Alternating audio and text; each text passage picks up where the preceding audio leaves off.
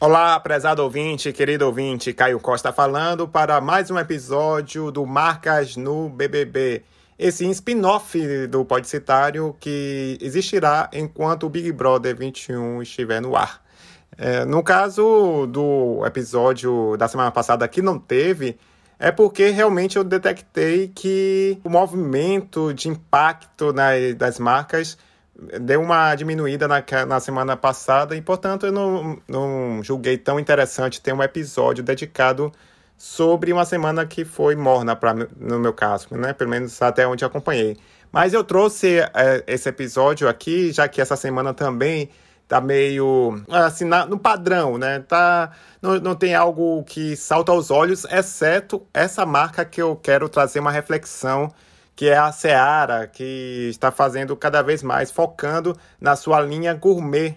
E acho interessante que ontem eu tuitei que fiquei com vontade, sempre naquelas ações que eles estão fazendo com aquele chefe que eu nunca sei o nome, lá do Mestre do Sabor. É interessante que sempre aquelas ações eles me dão vontade, né? Me dão água na boca. E eu mais ou menos comentei isso no Twitter. E uma pessoa veio me perguntar: mas será que desperta o desejo de comprar especificamente a Seara Gourmet e não outra marca de linguiça, de churrasco, etc.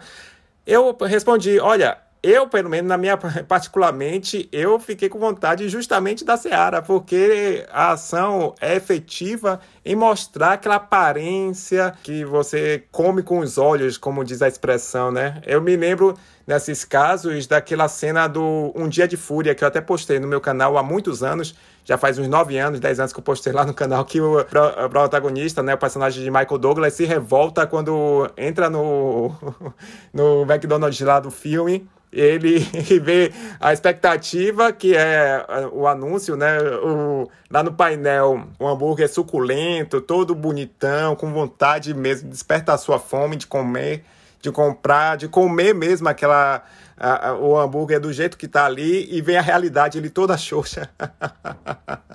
e acho que é, eu, aí eu respondi assim, mesmo que a gente sabe que quando comprar a Seara Gourmet e vir para casa não vai ficar tão bonita como na televisão, mas já desperta mesmo o desejo.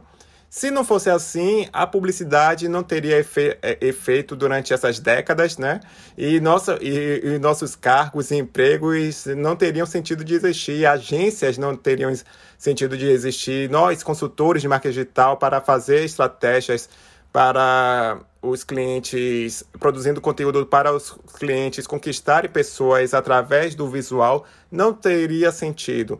Então, eu só tra trazer aqui a reflexão que, é, apesar de ser um investimento caro, entre aspas, à primeira vista, né? Já que são, sei lá, 40 milhões no mínimo de, de inserção, mas você traz esse retorno, como eu já, já comentei nos episódios anteriores, o retorno do investimento se justifica.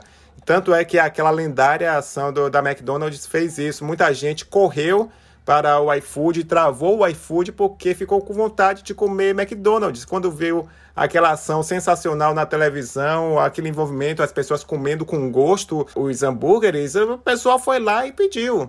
E a mesma coisa com a Seara, só que aí eu fiz um porém que ele tem aquele, aquela coisa, aquele pico de desejo, eu mesmo particularmente, não sei você, nobre ouvinte, querido ouvinte, eu, eu tenho aquele pico de desejo, mas logo depois passou, né? Aquela sensação. Eu, eu até brinquei assim que é, ainda bem que tem essa questão de, de não ter o, o iFood ou o Rap, eu, eu pelo menos, né? Não ter o Rap instalado para pedir imediatamente, porque tal, talvez a vontade, de, horas depois, até no dia seguinte, talvez passasse a tentar fazer a, a carne, mas não teria aquela mesma vontade de, de, minutos depois de ter assistido aquela ação.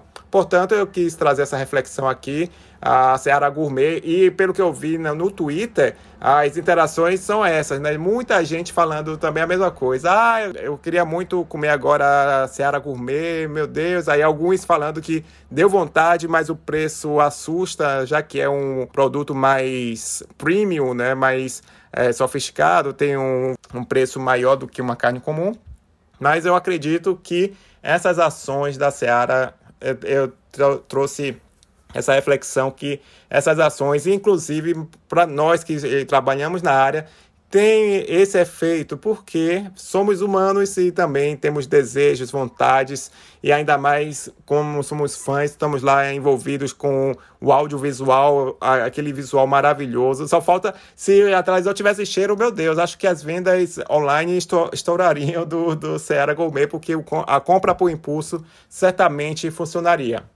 Basicamente, o episódio foi dedicado à Serra Gourmet, mas trouxe essa reflexão para você. Se você gostou desse episódio, que é rapidinho e você sabe que tem pessoas que gostam do BBB, recomenda, né? Compartilha com eles, mesmo que eles não sejam é, necessariamente da área ou se interessem por marca digital, mídias sociais. Traz para ter pelo menos eles concordarem comigo ou não sobre essa questão da sensação de, de acompanhar a Serra Gourmet através das provas patrocinadas dessa marca, o drone é lá levando a carne para os brothers e sisters. Então recomenda para o pessoal, se você ainda não me segue nas mídias sociais, arroba Blogcitário, fique à vontade que sempre tem conteúdo sobre a área de marketing digital e mídias sociais. Obrigado pela sua atenção e até o próximo episódio. Tchau, tchau.